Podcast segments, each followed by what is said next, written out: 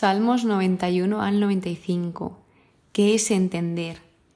Según una de las definiciones, es percibir y tener una idea clara de lo que se dice, se hace o sucede o descubrir el sentido profundo de algo.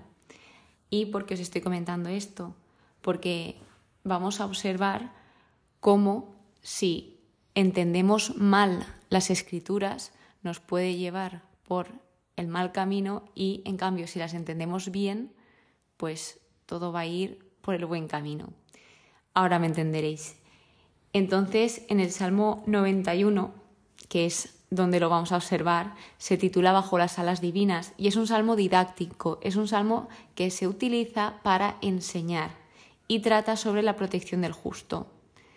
Entonces, algo que se suele destacar es que el salmista se refiere a Dios como su refugio, ya ves mi refugio, y nos aparece un nuevo nombre por el que se le llama Dios, que es Elión, que, que es lo mismo que el Altísimo, el más alto, o también esto está simbolizando, o sea, se refiere a la máxima autoridad y poder en el universo. Así que sí que en varias ocasiones, en muchas ocasiones ha salido el Altísimo, pero Elión no había salido aún. Y luego vuelve a nombrar a Shaddai, que lo vimos sobre todo en los primeros libros de la Biblia, simbolizando o representando al Dios omnipotente, aunque la traducción más clara es el de la montaña o del desierto. La idea central del Salmo 91 básicamente es que aquellos que buscan refugio y protección en Dios están cuidados y amparados por Él. Esto es en lo que se resume todo el Salmo. Pero lo interesante aquí es que en los versículos 11 y 12 es donde se tienta a Jesús. Son los versículos que usa el diablo para tentar a Jesús.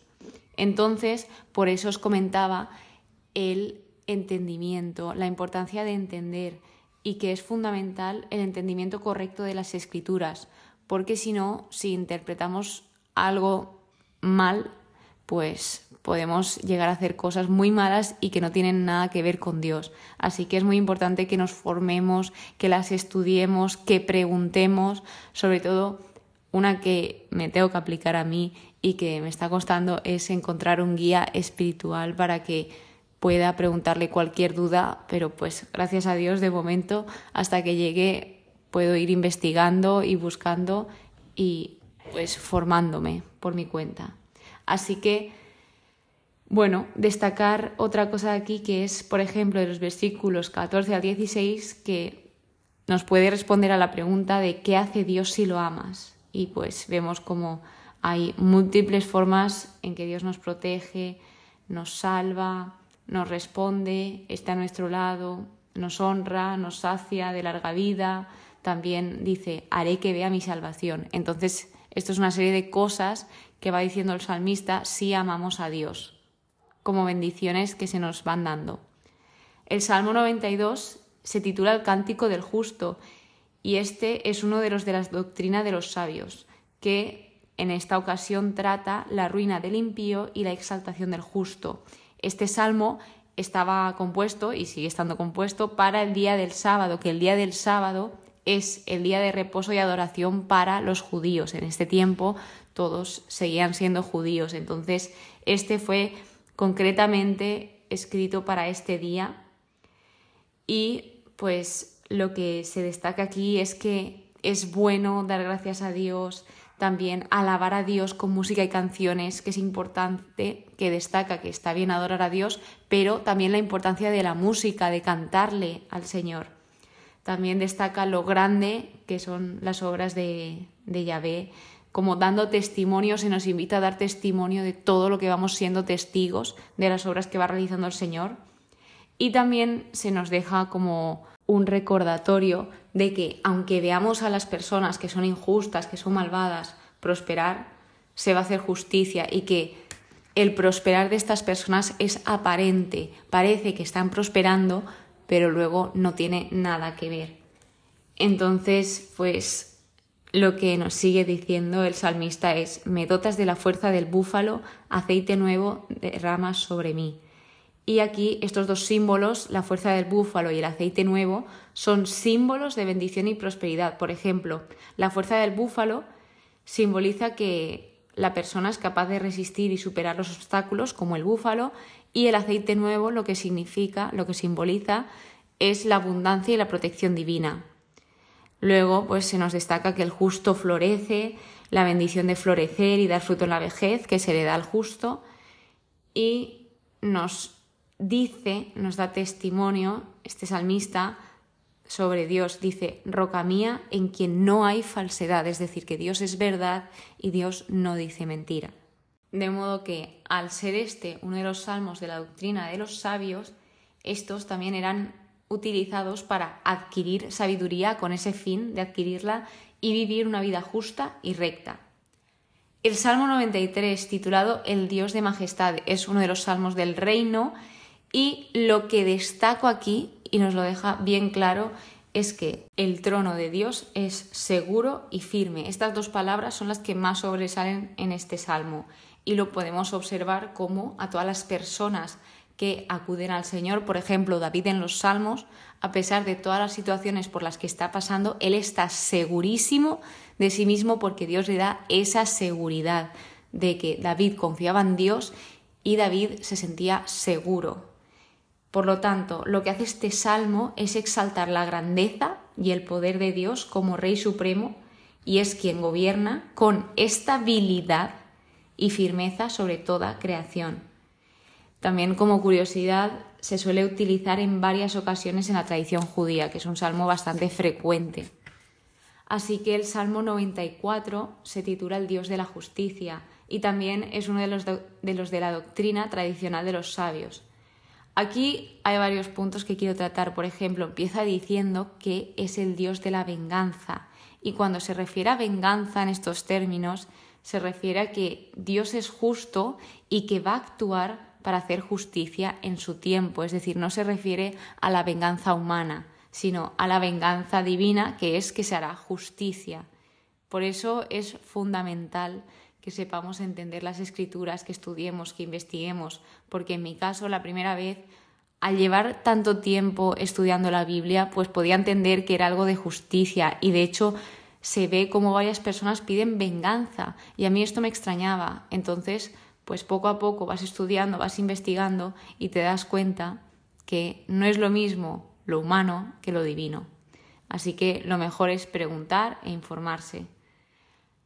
Luego también, pues, se encuentra describiendo acciones de malvados y también hay algo que destaco y me gusta mucho cómo lo expresa y es como lo que dan a entender los malvados de dicen que Dios no ve, dicen que Dios no escucha y os voy a compartir de los versículos 9 al 10. Dice, el que implantó la oreja no va a oír, el que formó los ojos no ha de ver, el que corrige a los pueblos no ha de castigar, el que enseña a los hombres no conocerá. O sea, esto pues refiriéndose a todas las personas que dicen, Buah, si tu Dios eso no ve, no escucha, tal, pero al final nos deja bien claro en estos versículos que Dios siempre está presente, que Dios siempre está ahí, y luego en el versículo 11 nos lo remarca. Yahvé conoce los pensamientos del hombre, sabe que solo son un soplo.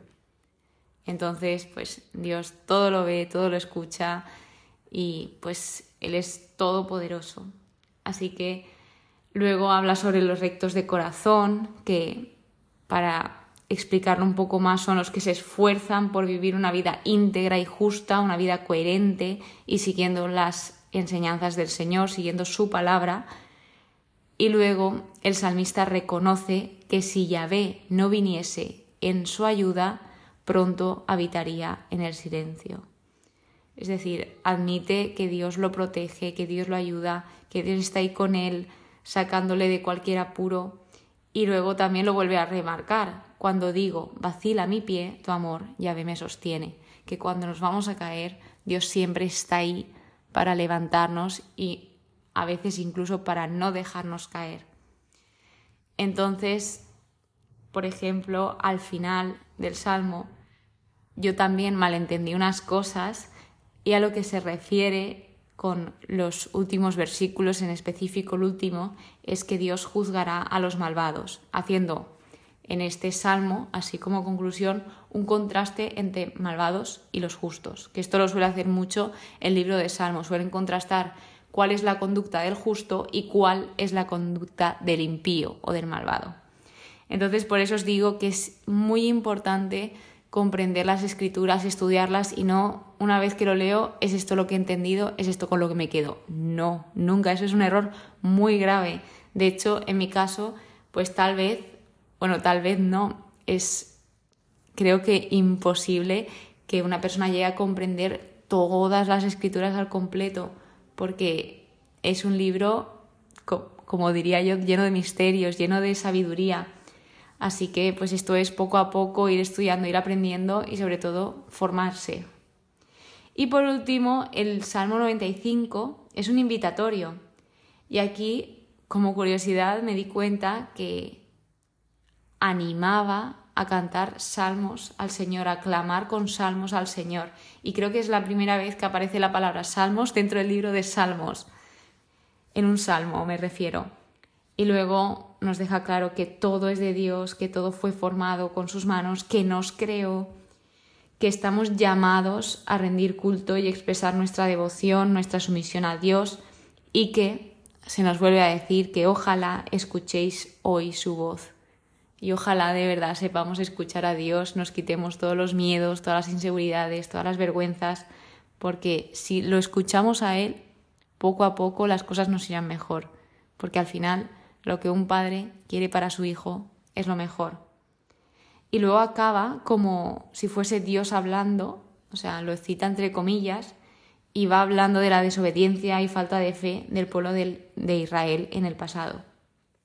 Entonces, pues como hemos ido viendo, esto se trata de entender, de ir poco a poco y para que no se dé ningún malentendido, ya que se ha visto a lo largo de la historia que las personas que han malinterpretado la Biblia, que no la han comprendido bien, pues han hecho todo lo contrario a lo que se dice en las escrituras. Por eso es muy importante también orar, pedirle al Señor sabiduría, entendimiento y poquito a poquito Él, si es su voluntad, nos la irá dando. Así que muchísimas gracias por escucharme.